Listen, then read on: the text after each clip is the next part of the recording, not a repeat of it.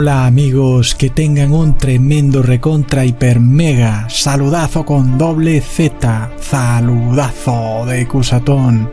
Bienvenidos a un nuevo video, oremos hoy a nuestro Padre Celestial para que seamos reconciliados a la familia celestial, para que seamos llamados hijos de Dios. Reconcílianos, Padre Eterno, ayúdanos a encontrar ese camino de vuelta a casa porque nos habíamos perdido y ahora entendemos que estábamos tan perdidos y buscamos ese camino de vuelta a la casa celestial. Gracias Padre Santo por revelarnos ese camino de vuelta que es nuestro Señor Jesús. Llévanos de la mano a la casa del Padre para toda la eternidad. En nombre de Jesús. Amén. Amigos, se está imponiendo el 666 mientras hablamos. Es increíble. Es decir, esto ya no es algo futurista, apocalíptico. Yo creo que no me cansaré de mencionarlo en cualquier video que haga de aquí en adelante. Lo estamos viendo con nuestros propios ojos, millones y millones en el valle de la decisión, tomando esa decisión final. Ya no hablamos de algo lejano, algo que estaba muy, muy distante. Lo estamos viendo en tiempo real, las personas hacen fila para recibir el 666. Habíamos dicho que el 666 o la marca de la bestia jamás sería visto como algo malo por el mundo. Habíamos dicho en un video, no sé si ustedes lo recuerdan, que el 666 o la marca de la bestia sería visto como algo muy pero muy bueno y que la mayoría de personas lo desearían. Y es lo que está pasando. Y esto se los había dicho porque la masonería eclesiástica o católica ve el 666 como algo bueno, porque recuerden que ellos tergiversan ese versículo de la Biblia que dice, he aquí, el que cuente el número tiene sabiduría. Entonces ellos dicen que el que recibe el 666 es el que tiene sabiduría. Es de locos amigos. Entonces hoy vemos cómo también hay personas que tienen cierto discernimiento y que saben que algo anda mal, que algo no está bien, y que por supuesto no quieren recibir de ninguna manera el 666. Y estos son los movimientos antivacunas.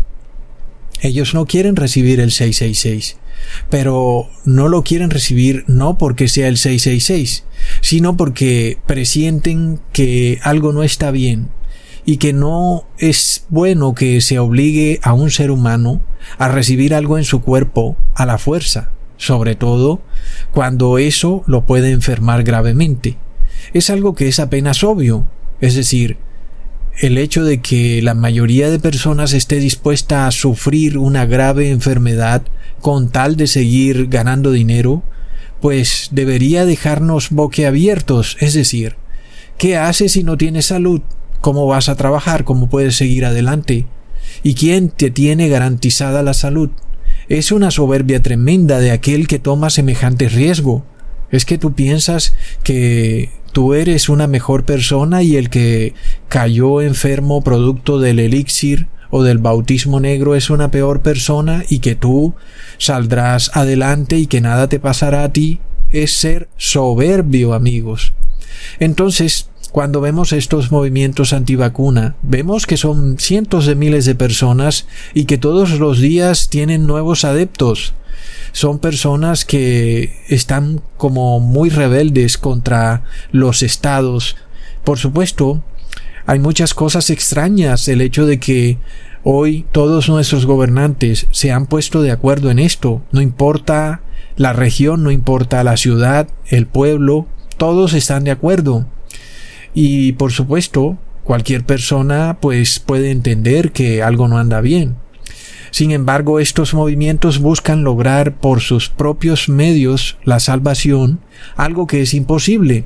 Recordemos entonces, el único camino a la salvación es Jesús, y no hay otra manera. En este caso, recordemos que para llegar a Jesús lo primero que tenemos que hacer es arrepentirnos. De lo contrario, tampoco encontraremos el camino, seguimos perdidos. Entonces, ¿de qué sirve poner nuestras esperanzas en estos movimientos? Como si ellos pudieran salvarnos de lo que pronto será una realidad inevitable, amigos. Es que ellos no van a poder. Antes lo que sea que ellos hagan será para empeorarlo todo. Es que amigos, el único camino que nos puede sacar de este enredo es Jesús, no hay otro. ¿De qué te sirve además a ti estar pendiente de no recibir un pinchazo si luego te comes el pinchazo en la carne de la vaca? Plop. Estos animales, recordemos que reciben este tipo de drogas experimentales desde hace cinco años. Y por supuesto, tal vez hasta peores. Recordemos que estos animales, la vaca, el cerdo, el pollo, tienen un espacio de vida de solo dos años y después son sacrificados para el consumo humano. Durante ese pequeño lapso de tiempo, esos animales reciben múltiples pinchazos de ese medicamento inmundo con ADN recombinante que luego tú pues recibes cuando comes la carne. Entonces, ¿de qué te sirve a ti andándotelas de manifestante de que no vas a recibir este medicamento en tu cuerpo cuando luego te lo andas comiendo en la carne de vaca, de pollo, en la leche, amigos? Ahora, recordemos que el asunto de lo que estamos viviendo en estos últimos tiempos es grave. Sabemos que hay muchos alimentos que están corrompidos genéticamente. No solo los alimentos animales, también las frutas, verduras, no todas, pero sí algunas. Y recordemos que ya está probado científicamente, es un hecho, que el comer maíz transgénico te puede causar horripilantes cánceres y tumores. Es decir, las fotos de los ratones con los tumores están ahí, amigos. Es algo horrible. Ahora, si un alimento vegetal puede causarte semejante tumor, ¿cuánto más podrá causarte la sangre de un animal que contiene el ADN recombinante, amigos? Recontra mega plop. Entonces, Tú te andas declarando como antivacuna y te la andas dando de que cuidas tu salud y que por tal motivo no vas a recibir eso y plop, te la andas comiendo suculentos bistecs de carne, leche, huevo, pollo. Tengo malas noticias para ti. Estás recibiendo ese medicamento. Ahora, puede que comerlo de esta manera no sea el 666, porque no se está obedeciendo el decreto del Papa, solo que lo estás comiendo, tal vez por ignorancia. Pero resulta que sí te vas a enfermar, es decir, recordemos que la ley de acción-reacción sigue válida. Tú comes la muerte y te vas a enfermar. Luego, ¿qué puede ocurrir? Pues te van a tener que llevar al hospital y en el hospital te van a decir que no entras a menos que tengas el bautismo negro. Y entonces tú vas a tener que enfrentarte a dos opciones. O te mueres de una vez y no recibes el bautismo negro, o lo recibes y vives un año más de vida.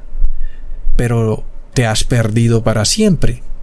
Por supuesto, nuestro Padre Celestial no quiere que nosotros nos veamos enfrentados ante semejante decisión tan horrible. El hecho es, amigos, que nosotros tenemos que entender lo que está ocurriendo en el mundo. Tú no puedes querer salvarte sin Jesús. Y hoy cuando vemos este movimiento antivacuna, vemos el grave error de querer salvarse sin Jesús. Y ellos hablan de que este elixir tiene un componente llamado grafeno, el cual sería parte principal en ese medicamento. Sin embargo, muchas personas que no han recibido el bautismo negro ya tienen sus caras o sus pechos imantados. ¿Y por qué, amigos? Es que ya han comido carne animal, leche, huevos, y otros productos elaborados por el hombre que tienen grafeno. Y eso pues sería el más pequeño de los ingredientes, amigos. Entonces miremos cómo nuestro Padre Celestial nos advirtió hace mucho cuando Ecusatón les dijo, no se puede comer nada fabricado, empaquetado o elaborado por el hombre, ni nada que venga del mundo animal, ni huevo, ni leche, ni queso. Y por eso les dije, si ustedes comen alimentos animales, se perderán, es decir, perderán su salvación es que de qué sirve que tú andes cuidándote de un medicamento inmundo si todos los días estás comiendo lo inmundo. ¿De qué sirve que busques evitar que tu ADN sea contaminado por ese medicamento cuando tú, mediante el consumo de carne animal, estás comiendo ese ADN que también es un ADN que se combina cuando comes la sangre de la vaca o del pollo, ahí va ese medicamento también. Y recordemos, lo hemos mostrado muchas veces, dice recombinante en la etiqueta del medicamento, ¿ok? Entonces, básicamente estás consumiendo una sangre que lleva un ADN recombinante, por lo cual tu cuerpo también empieza a tener un ADN distinto al ADN del ser humano. El asunto es grave, por supuesto, que si tú en algún momento no te paras de comer productos animales, no te vas a salvar, ¿ok? Pero luego salen los evangélicos, Ustedes saben porque son ellos el falso profeta, entonces siempre están sacando versículos de la Biblia fuera de contexto. Y entonces nos dicen que somos unos herejes y resulta que sacan versículos por aquí y por allá para hacernos ver como que tenemos una doctrina endemoniada. Y en especial el versículo que más les gusta es Primera de Timoteo capítulo 4 versículo 1 al 3. Pero el Espíritu dice claramente que en los postreros tiempos algunos apostatarán de la fe escuchando a espíritus engañadores y a doctrinas de demonios por la hipocresía de mentirosos que, teniendo cauterizada la conciencia, prohibirán casarse y mandarán abstenerse de alimentos que Dios creó para que con acción de gracias participasen de ellos los creyentes y los que han conocido la verdad. Plop. Entonces amigos, según el evangélico, solo basta que tú ores por los alimentos para que éstos queden santificados, lo cual es en parte verdad, en parte mentira. Vamos por partes porque luego ellos dicen que entonces Ecusatón tiene espíritu engañador, porque está enseñando doctrinas de demonios, porque manda abstenerse de alimentos que Dios creó para que con acción de gracias se coman. Primero entendamos que esta profecía que está dando el apóstol Pablo debe cumplirse en su totalidad. Así debe ser con cualquier profecía. La profecía dice claramente que los apóstatas y los que tienen espíritu engañador y doctrina de demonio van a hacer dos cosas. La primera, prohibirán casarse, y la segunda, mandarán a abstenerse de alimentos que Dios creó. Entonces, lo primero es que la profecía debe cumplirse completamente, de otra manera tenemos por seguro que se está interpretando mal la Biblia cuando se trata de endilgarle solo un pedazo de la profecía a alguien. Porque si vamos a calumniar a una persona por una de las dos condiciones, por ejemplo, supongamos que se me calumnia a mí porque supuestamente yo estoy mandando a abstenerse de alimentos que Dios creó, entonces también tendríamos que referirnos a la segunda opción, en donde dice prohibirán casarse, y declarar que todo aquel que mencione algo parecido también tiene espíritu engañador y enseña doctrinas de demonios. Y recordemos que el apóstol Pablo declaró que es mejor no casarse. Leamos en Primera de Corintios capítulo 7, versículo 1. En cuanto a las cosas que me escribisteis, bueno le sería al hombre no tocar mujer. Ahí lo tenemos. El apóstol declara que es mejor no casarse. Entonces, tendríamos que declarar que el apóstol Pablo tiene espíritu de demonio? Y si hacemos eso, entonces Jesús también tendría que tener espíritu de demonios. Entonces, amigos, la profecía debe cumplirse de forma completa. El apóstol Timoteo habla de una iglesia apóstata que en un futuro prohibirá casarse y también prohibirán comer alimentos aprobados por Dios. Las dos cosas deben cumplirse en la profecía.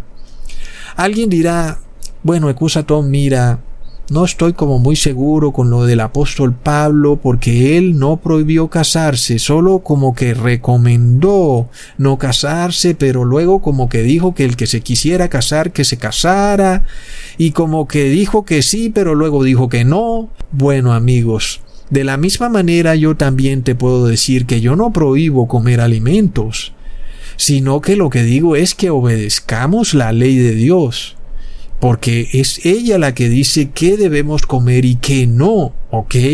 Es decir, que esto no es algo que de repente se me ocurre, como los evangélicos quieren hacer ver, que de repente se nos ha ocurrido decir, no coman de esto porque nos ha dado la gana. Eso sí sería prohibir comer alimentos. Pero aquí estamos hablando de guardar la ley de Dios. Ahora, si vamos a hablar de apóstatas y de espíritus engañadores, tenemos que mirar decretos que estén por fuera de la ley, porque por ningún lado en la ley de Dios se declara que el hombre no debe casarse. De la misma manera, por ningún lado en la ley de Dios se declara que el hombre puede comer cualquier tipo de animal, amigos. Por ningún lado. Entonces, otros dirán, sí, Ecusatón, pero mira, tú estás diciendo que no se puede comer ningún tipo de carne animal. Recuerda que Jesús comió carne animal.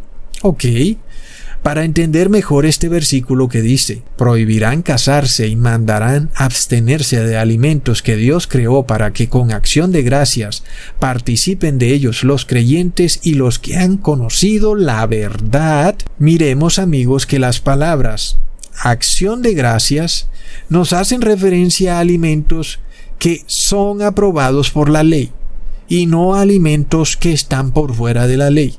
Porque amigos, no es posible que tú le des gracias a Dios cuando tú te vas a comer un filete de cerdo, ¿verdad? Porque es que hasta ese grado han llegado los evangélicos en su apostasía.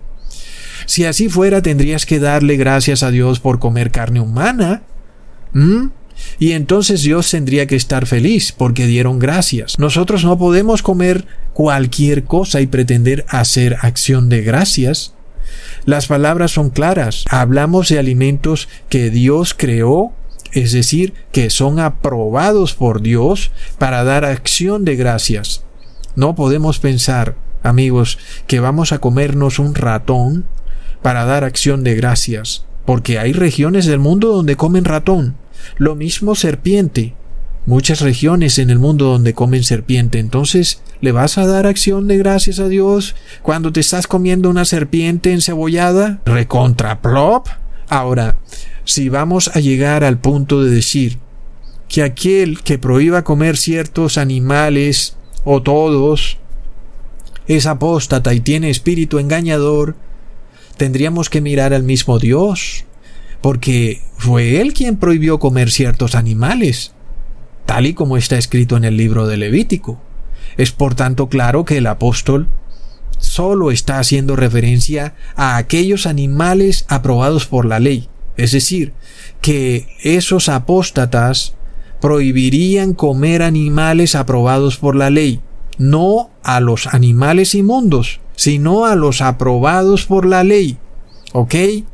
Alguien dirá, bueno, Ecusatón, pero eso es lo que tú estás haciendo porque tú estás diciendo que no se puede comer de ningún tipo de animal. Vamos por partes. Cuando el apóstol Timoteo habla de animales para dar acción de gracias, lo primero que debemos entender, amigos, que él se refiere a animales como cordero o la vaca. No se hace referencia al cerdo, al ratón, al conejo, etcétera, que son animales inmundos. Recordemos que siempre que leamos el Nuevo Testamento tenemos que partir del principio de que la ley de Dios no se anula a sí misma. Grábate eso en la cabeza. Y no hay una ley que anule a otra ley. Y también que ningún apóstol en el Nuevo Testamento está anulando la ley. Porque amigos, Jesús ya lo dijo en Mateo capítulo 5 versículo 18, no pasará ni una tilde ni una jota de la ley. Entonces, recordemos que Timoteo fue un apóstol aprobado por Pablo, fariseo de fariseos, y recordemos lo que le dijeron a Pablo los apóstoles, los cuales no eran fariseos de fariseos, sino que en ese grupo estaba Pedro. Leamos en Hechos capítulo 21 versículo 25. Pero en cuanto a los gentiles que han creído, nosotros les hemos escrito determinando que no guarden nada de esto, solamente que se abstengan de lo sacrificado a los ídolos, de sangre, de ahogado y de fornicación. Entonces, ¿qué le están diciendo los apóstoles al apóstol Pablo? Le están advirtiendo que la ley de Levítico es válida. Ojo, le dicen, absténganse de lo sacrificado a ídolos, de sangre y de lo ahogado. Y por supuesto, esto hace referencia a cómo la ley aprueba lo que se debe comer y lo que no. Entonces, si vamos a actuar como el evangélico común, que todo lo saca fuera de contexto y cada vez que se le dice que no se puede comer ciertas cosas te sacan primera de Timoteo capítulo 4 versículo 1 al 3 te llaman espíritu engañador entonces ¿Qué hubiera ocurrido con estos evangélicos si hubieran vivido en los tiempos de la iglesia primitiva? Le hubieran dicho a Pedro y a los apóstoles que eran unos apóstatas de la fe por decir que hay ciertos alimentos que no se pueden comer y cuáles son esos alimentos los que tienen sangre, los ahogados y los sacrificados a ídolos no se pueden comer. Entonces ya vemos que son los apóstoles los que están mandando abstenerse de ciertos animales. Lo que pasa es que esos animales no fueron aprobados por Dios. Son precisamente los apóstoles, amigos. Entonces ahí vemos el grave problema de la iglesia evangélica. Cuando leemos este versículo de Primera de Timoteo, capítulo 4, versículo 1 al 3, tenemos primero que entender que los alimentos a los que el apóstol hace referencia son sólo los aprobados por Dios están por fuera de discusión los que no son aprobados por Dios. Ese es el primer punto. Todo alimento que contenga sangre, que sea ahogado o sacrificado a los ídolos, pues no se puede comer.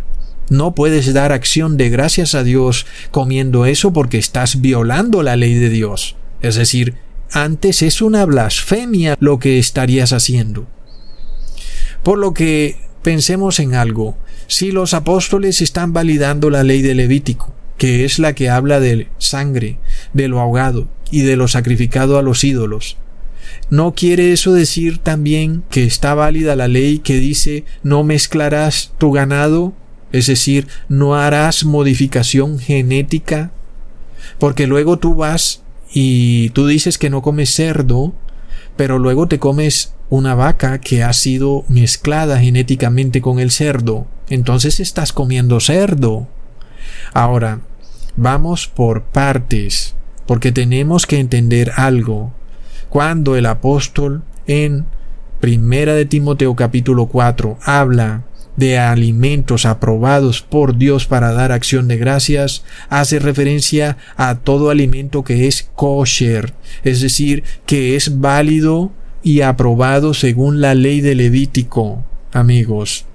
Recordemos lo que dice Levítico capítulo 17 versículo 10. Si cualquier varón de la casa de Israel o de los extranjeros que moran entre ellos comiere alguna sangre, yo pondré mi rostro contra la persona que comiere sangre y la cortaré de entre su pueblo. Y luego miremos lo ahogado. En Levítico capítulo 22 versículo 8, mortecino ni despedazado por fiera no comerá, contaminándose con ella, yo Jehová. Y recordemos amigos que una fiera mata a un cordero ahogándolo, lo asfixia. Entonces se hace obvio que el comer sangre de un animal que murió mientras estaba siendo asfixiado, pues va a tener un componente especial, esa sangre va a estar llena de adrenalina, por lo que resulta apenas obvio que cuando la gente come carne, solo la come porque tiene sangre, y hace ese experimento las veces que quieras. Si tú le sacas la sangre a la carne, pues vas a ver que a nadie le va a gustar. Y para sacarle la sangre a la carne, tienes que hacerle un proceso en donde esa carne queda bien dura, bien seca, y luego ve y dáselas. Entonces te van a decir que no les gusta porque está dura, porque está tiesa, porque no sabe a nada. Es que a ellos les gusta jugosita, amigos. Es de locos, es satánico, amigos. Es que el mundo ha caído tan bajo que las personas no se dan cuenta de cuán bajo han caído. Están en un pozo muy pero muy profundo y no pueden ver hasta dónde han caído, amigos. Es de locos. Es decir, es la adrenalina en la sangre del animal la que hace que las personas deseen tanto esa carne. Es algo horripilante, es lamentable. Por eso Dios condenó que comiéramos estos alimentos. Dios no los aprobó para que tú des acción de gracias sobre un animal que fue matado por una fiera. Y tú dices, sí, acusatón, yo no como animales que un león se los comió. Yo no como así, acusatón. Eh, la carne que yo como es del matadero. Sí, pero entonces ¿cómo es sacrificado ese animal? Resulta que el animal sabe lo que se le viene encima, porque cuando va llegando al matadero huele la sangre de sus compañeros y hay una descarga de adrenalina, amigos. Es horripilante. Si empiezo a hablar de eso no acabo hoy. Así que amigos, entendamos que la ley es válida. Y si la ley es válida, entonces tenemos que aceptar que la ley que dice que los animales mezclados genéticamente también está válida y que, por supuesto, no puedes comer animales mezclados genéticamente. Por esto el apóstol Pablo hace referencia a una iglesia apóstata que manda abstenerse de comer animales pero los aprobados por Dios, no los que no son aprobados por Dios. ¿Y cuáles no son aprobados? Pues ningún animal inmundo, ni lo ahogado, ni lo sacrificado a ídolos, ni un animal mezclado genéticamente, porque eso sería una contradicción horrenda. Mira Dios cómo me como a una quimera y doy gracias a Dios. Qué locura amigos, es que el cristianismo está realmente endemoniado. Ahora, leamos en Levítico capítulo 19 versículo 19. Mis estatutos guardarás, no harás ayuntar tu ganado con animales de otra especie. Entonces, ¿qué pasa cuando hay una mezcla de vaca con cerdo? Hay un nuevo animal que es parte vaca y parte cerdo. Entonces, si Dios condenó comer cerdo como alimento, ¿aprobará a Dios que comas este animal parte vaca, parte cerdo? La respuesta es obviamente no.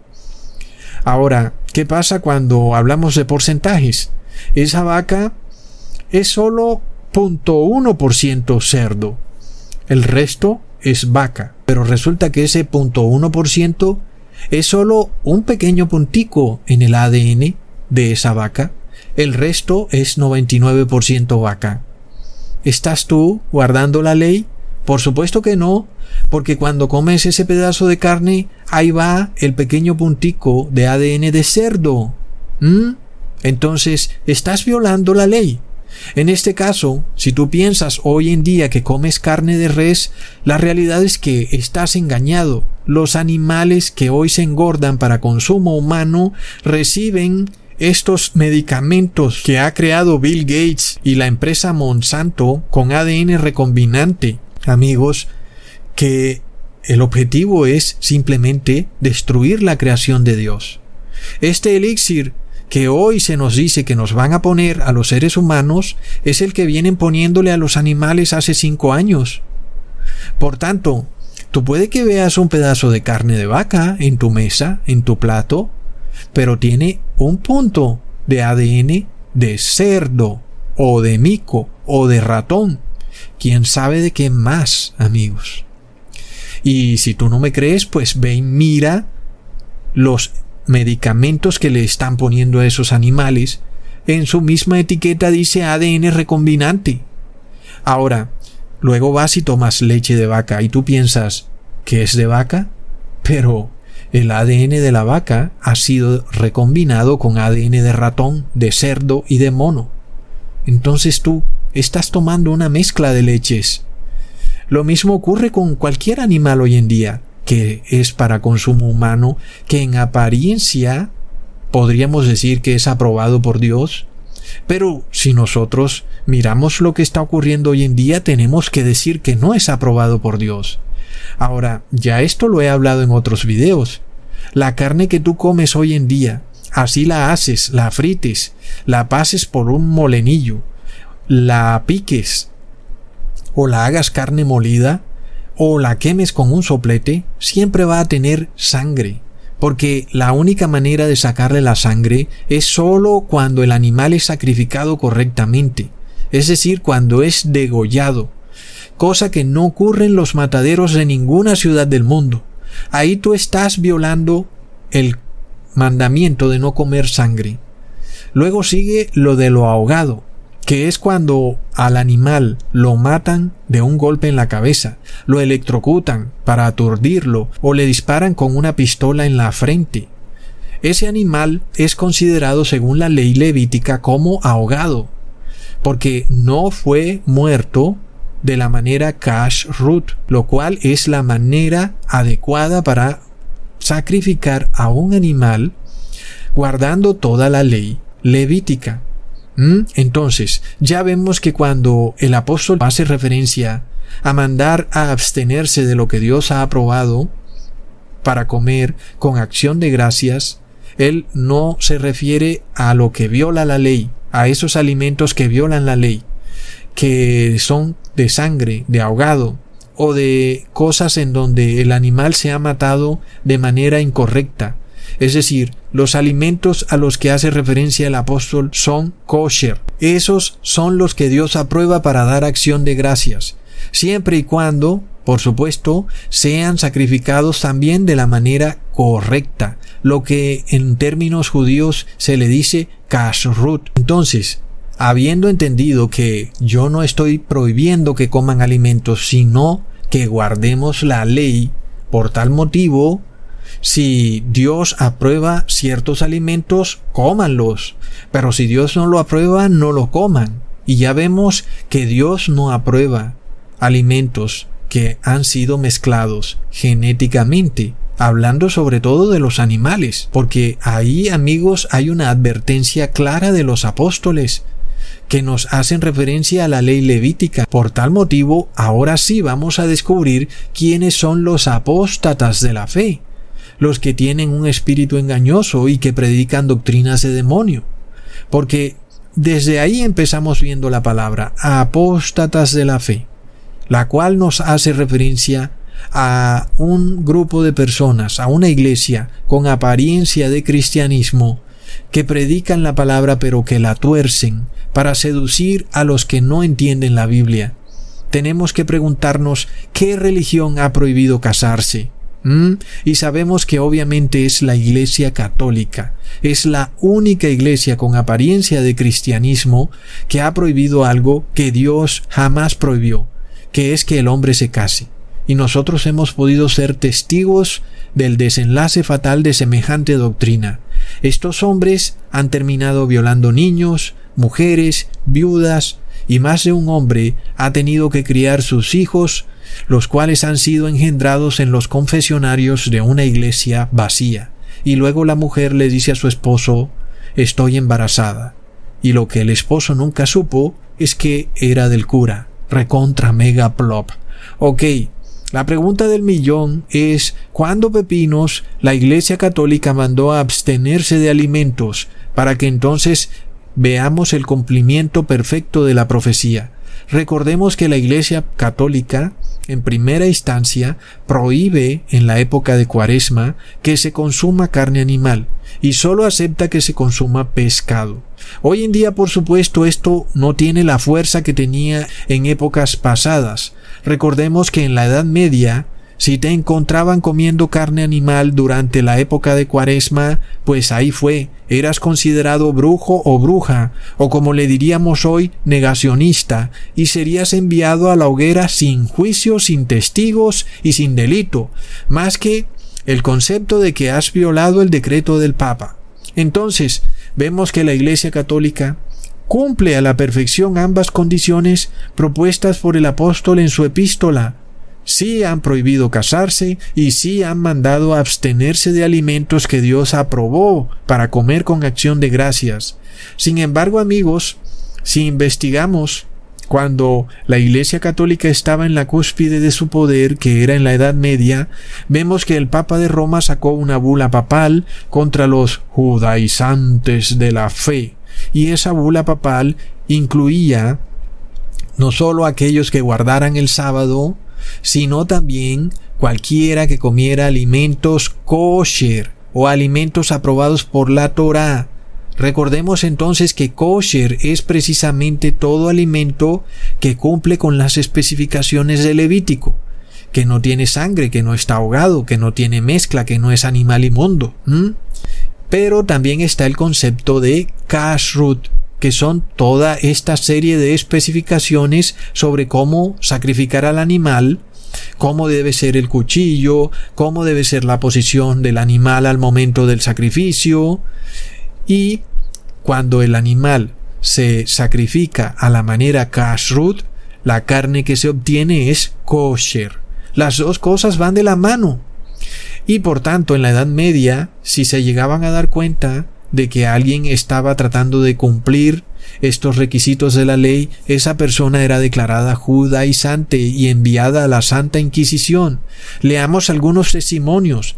El 22 de diciembre de 1488 testificó ante el tribunal de la Inquisición la judía Jamila, mujer de don Simón Abenfara. Y me disculpan cómo les voy a leer porque es que este es un español como antiguo tratante ya difunto, vecina de la localidad segoviana de Fuentidueña y declaró que viviendo en Aranda vio este testigo que Diego Gargia Costello y su mujer, vecinos de dicho lugar, que era sastre, después se hizo cirujano, hacía empanadas de pescado el viernes para el sábado, y los vio descansar los sábados y llevar la carne de la judaería o de la judería. Miremos otro testimonio. El 24 de mayo de 1503 testificó Ana Núñez, mujer de Antón de Morales, vecino de Ciudad Real, en el proceso inquisitorial promovido contra su vecino Luis Fernández, Sastre, cristiano nuevo vecino de Ciudad Real, y declaró que del dicho tiempo acá le ha visto bien cuatro o cinco días ayunar y no comer en todo el día hasta la noche, a la vez de uno de estos días que ayunaron, este testigo miró en ello y lo tiene bien notado. Fue jueves antes de Santa Tularia de septiembre venidero habrá dos años, y aquel día no trabajó, antes reposó, y comieron una sal pimentada que ellos decían con cazuela y unas sardinas, la sal pimentada del día antes. Y a su ver y conocer de este testigo no lo tiene por buen cristiano, antes lo tiene por más judío que cristiano. Otro testimonio, a declaración de María, hija de Juan Sancho, vecina de Aguaviva, quien el día 17 de junio de 1505 testificó ante el Tribunal de la Inquisición, hacía dos años que vivía con Cristóbal de León y con su mujer Angelina, cristianos nuevos vecinos de Almazán y que en este tiempo ha visto como en una casa de sus amos han matado en cada año un buey y cuatro cabrones, es decir, corderos, y Angelina mandaba a este testigo que las cabezas del buey y cabrones les echasen a cocer el domingo en la noche, y después de cocidas las picaba. Su ama las echaba en los albillos, en las tripas de los cabrones, y las ponía a ahumar, y después comía de ellas. Su ama los días de carne y no comía otra persona de casa de ellos. Y ahí podemos pasarnos horas leyendo acusaciones de personas que condenaban a los judaizantes que eran judíos, cuyo único delito era consumir alimentos kosher o por tratar de guardar el sábado, porque estaban cocinando en viernes para no cocinar en sábado, en fin. El asunto era serio en la Edad Media. No es como hoy en día que a nadie le importa si comes carne en cuaresma o no, más y cuando es una prohibición una vez al año, pero ya vemos en la Edad Media la prohibición de comer comida kosher era constante. Si te encontraban cociendo el animal, poniéndolo de cierta manera, ahumándolo, para sacarle la sangre, eras denunciado como judaizante y te condenaban por comer los alimentos que Dios aprobó para comerlos con acción de gracias. Recordemos que en esa época no había modificación genética, ni los animales eran inyectados con el elixir. Entonces, ahí sí te acepto lo que quieras decir sobre comer carne animal. Devuélvete para la Edad Media entonces, y puedes comer todo lo que quieras de los animales, pero hoy en día comer carne animal va en contra de la ley, no importa si el animal es puro o inmundo.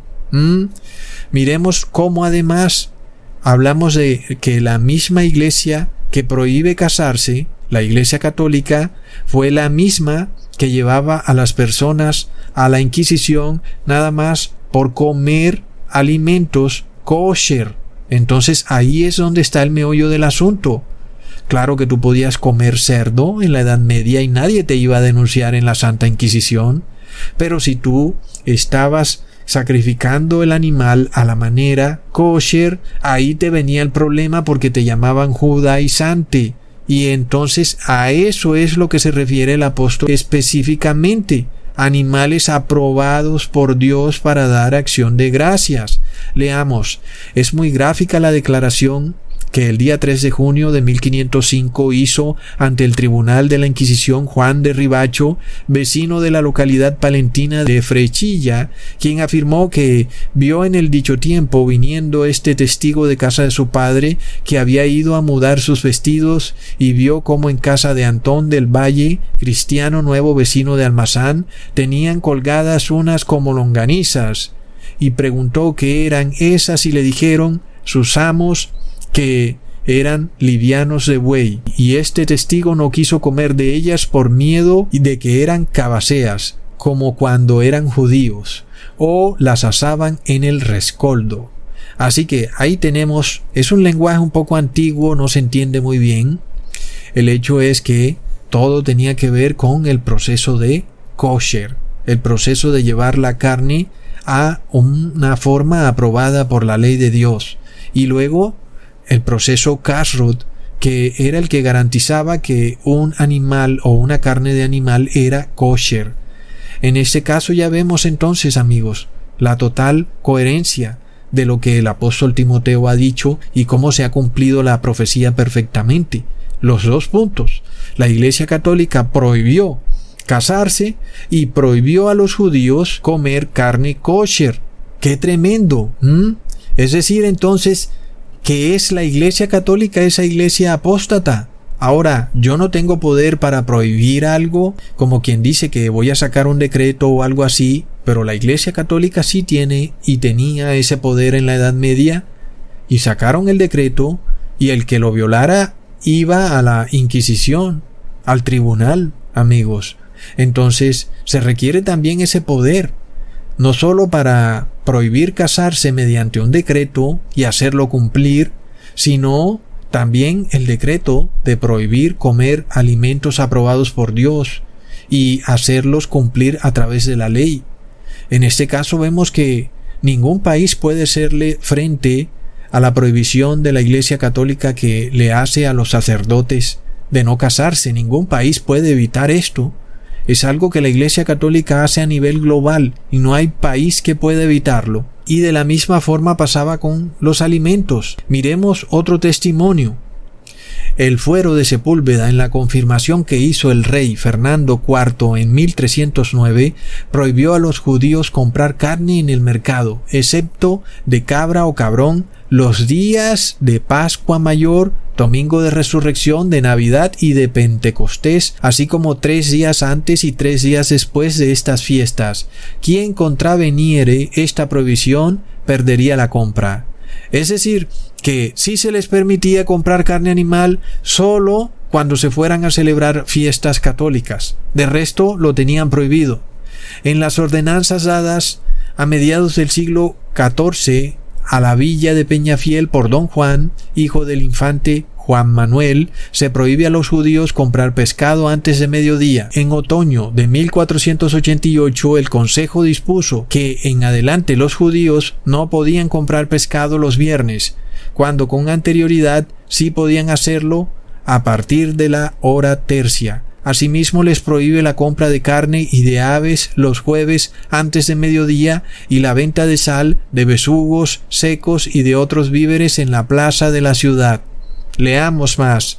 Así algunas bulas y cánones de sínodos y concilios provinciales, principalmente del siglo XV, castigaban con pena de excomunión a los cristianos que consumían alimentos propios de judíos y de forma particular la carne desechada por ellos por considerarla terefa o trifa, en un sínodo que se celebró en Lérida y que ha sido atribuido al obispo Fray Ramón, se establecía la pena de excomunión para carniceros que vendieran a cristianos carne rechazada por los judíos. En la órbita municipal son también muy antiguas disposiciones en las que se castiga la venta de carne judiega a cristianos.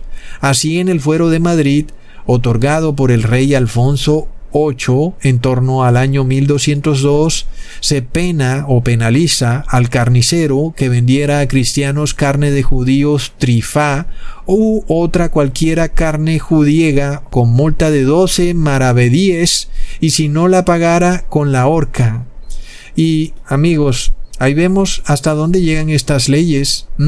Inclusive hasta con la horca tenían que pagar, porque Amigos, ya vemos que ocurría de pronto que para el judío, cuando él sacrificaba al animal, pues de repente algo salía mal y no quedaba kosher, y entonces ellos tenían que vender la carne, como dice la ley, porque no se podía comer porque no era kosher. Entonces ahí vino el decreto en donde se prohibía que ellos pudieran vender la carne, haciéndoles mucho más costoso practicar el obedecer la ley de Dios, pues aquella carne que no podían comer porque no era kosher, no podían tampoco venderla. Algo como muy similar a lo que sucede hoy en día. Tú quieres comprar carne kosher y resulta que es carísima y a ver si la encuentras, porque de repente casi que no se encuentra por ningún lado. Sin embargo, hoy tenemos otro problema. Aun y cuando te digan que es carne kosher, resulta que esa carne está modificada genéticamente. ¿Mm? Tremendo. Luego, ahí vemos que sí hubo una persecución a los judíos por la comida. No les permitían comer esos alimentos aprobados por Dios. ¿Mm? Pero ¿qué pasa cuando tú no conoces la historia? Tú sacas un versículo fuera de contexto así como así. Y entonces vemos que de repente no entiendes nada de la Biblia. Luego alguien dirá que va a comer pescado y que el pescado no es inmundo y que no tiene sangre y bla bla bla. Pero miremos cómo encontraron un pescado con patas de rana, amigos, y resulta que la rana sí es inmunda. ¿Y qué pasa entonces? Tú piensas que estás comiendo un pescado, pero ese pescado tiene 1% de ADN de rana. Es de locos, amigos.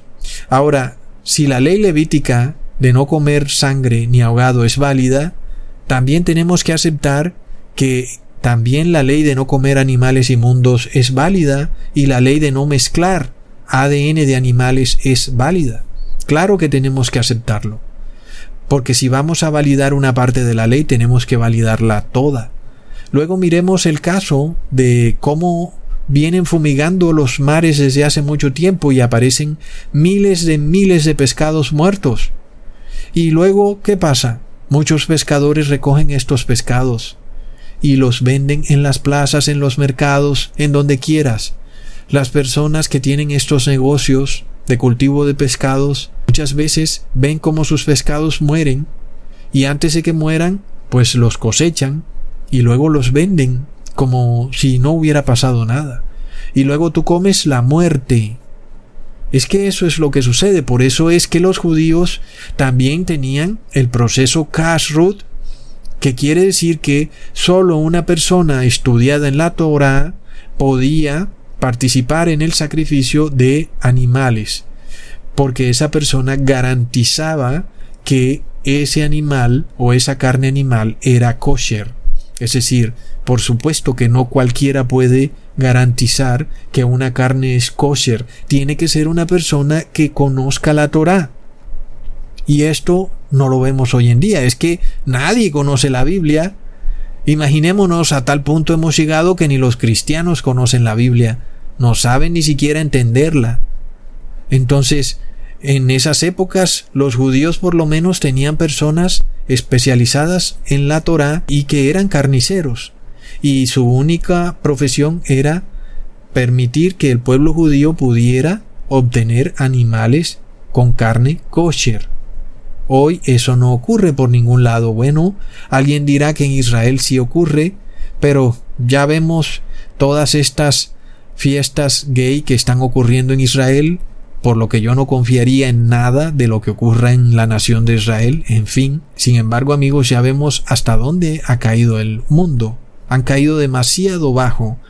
No hay forma de tú saber realmente qué es lo que tú estás comiendo, porque una persona que era instruida en la Torá para sacrificar animales era una persona que tenía un carácter moral, que sabía muy bien que tenía una gran responsabilidad al manipular esa carne animal.